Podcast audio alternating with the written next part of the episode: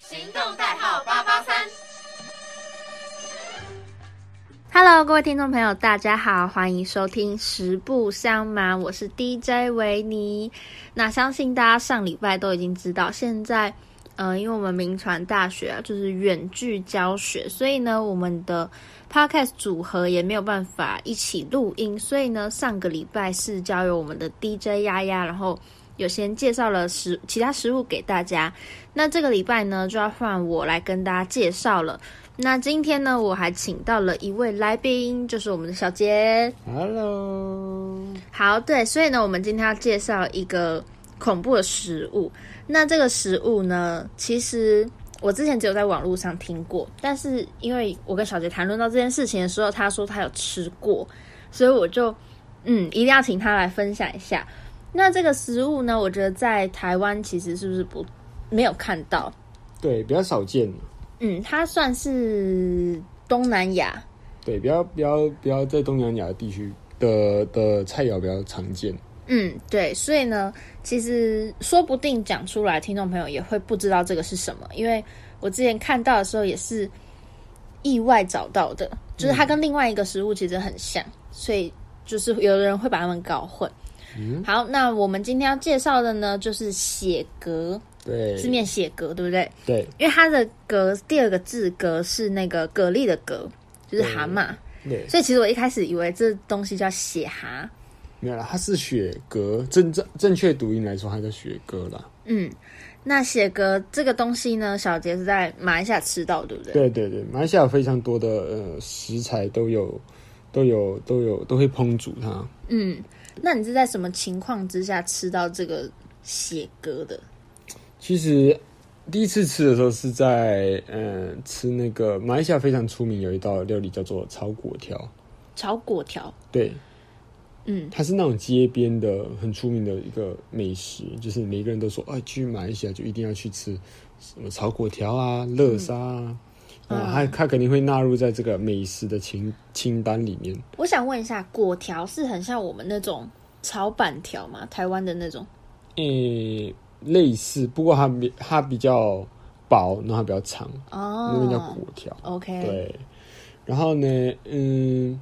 然后有时候我们你们我们吃的乐沙，其实是在呃，其实，在马来西亚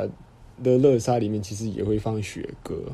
哦，真的、哦，，对，其实马来西亚本地的呃乐沙是有放雪蛤这个东西的。哦，因为我们每次 Costco 其实 Costco 不是都会有那种很多不一样的食，就是那种带回家然后加热就可以吃的食物，哦，对对，那种那个对我们家有买过它的那个乐沙，嗯，里面就是蛤蜊啊，一般的蛤蜊哦对，因为他们要迎接就是他们的胃口啊，哦，所以在马来西亚当地是会放血蛤进去的对，是会放雪蛤的。啊。那讲了血蛤讲这么久，其实跟大家介绍一下，血蛤它就是长在生长在烂泥里面，嗯，算是那种泥土，就是你不会想要想到里面有东西可以吃的那种泥巴里面，它是一种贝类的海洋生物。那它其实外观我看照片长得跟蛤蜊还蛮像的，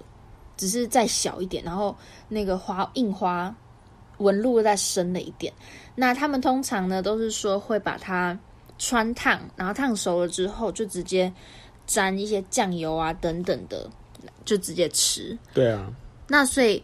你们会比较常放在乐沙里面吗？还是你们也是有这一道菜是长这样？我们也是会有一道菜是。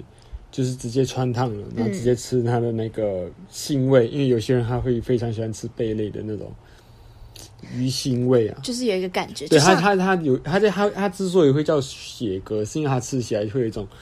嗯血腥的味道。嗯那有些人很好这一口，你知道吗？嗯所以有些人他会直接就是穿烫了，可能穿烫个五分钟，马上拿起来，打开壳就可以吃了，这样子。哇！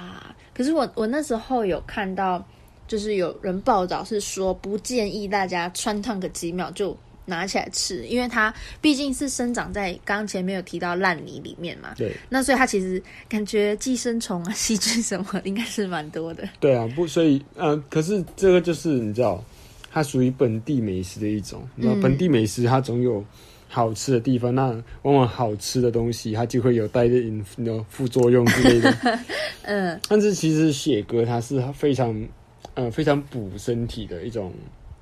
一种食呃一种食材啦。嗯但是它就让你吃嗯、呃那种贝类啊，其实它都有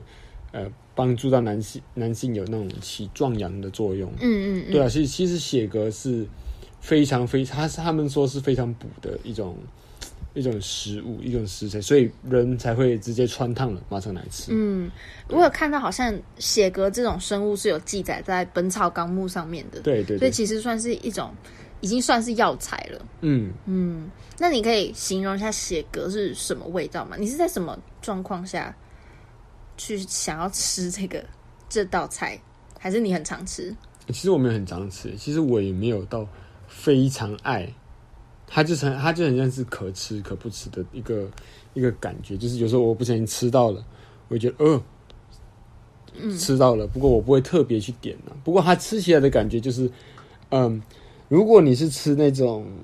乐沙啊、炒粿条，其实它已经翻炒过，然后它已经先穿烫了，然后再拿去呃翻炒，嗯，那其实它已经没有那么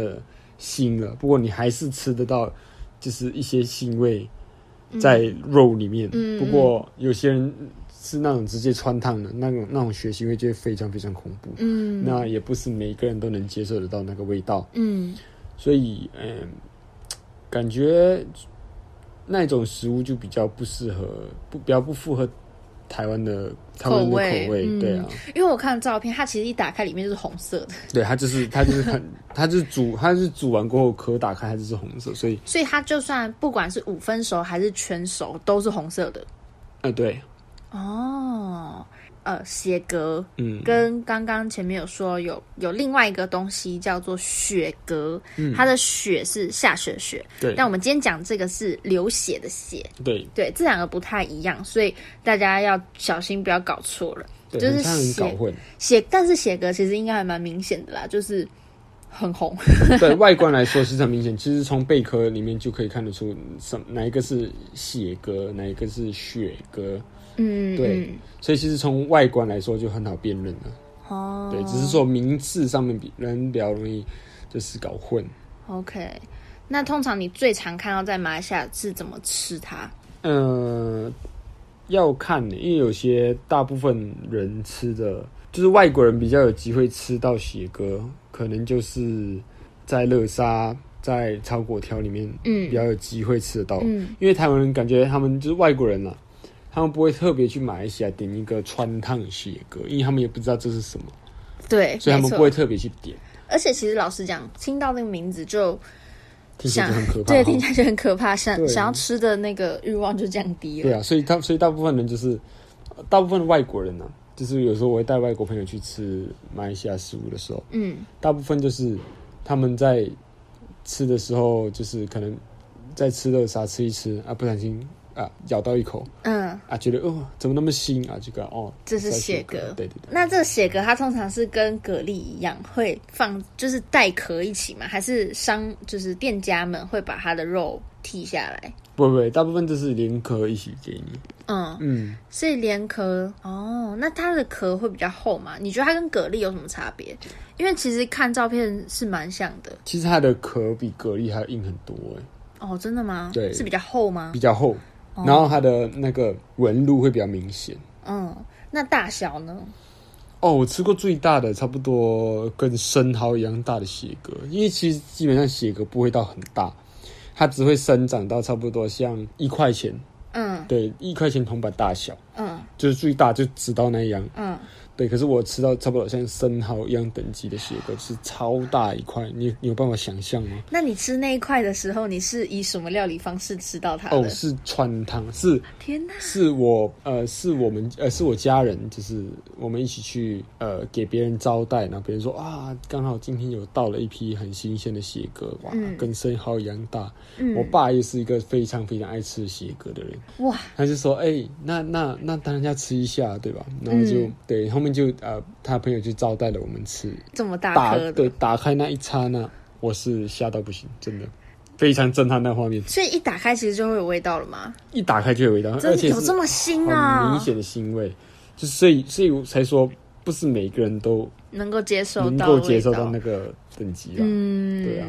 那那一颗你只有吃下去，它在你的口中 有炸开啊了、天哪，那个我味道我我只咬我只咬了那么一口，我就快受 不了了。我差不多咬了一口，然后我就剩下那那那那全部都给我爸了。就不行了对我，爸太腥了，对我爸超爱，我爸就你知道吗还是接受，就是还是一般人比较没办法接受到这个太腥的味道。对对对对，哦嗯，OK 啦，好，那今天谢小杰跟我们介绍这个写嗝。如果大家有机会去到东南亚的话，如果那个胆子也可以去尝试吃吃看这个食物。好，那我们今天的食不上班就到这边结束啦，下周会有 DJ 丫丫在线上陪大家哟。那我们今天就先到这里，拜拜拜拜。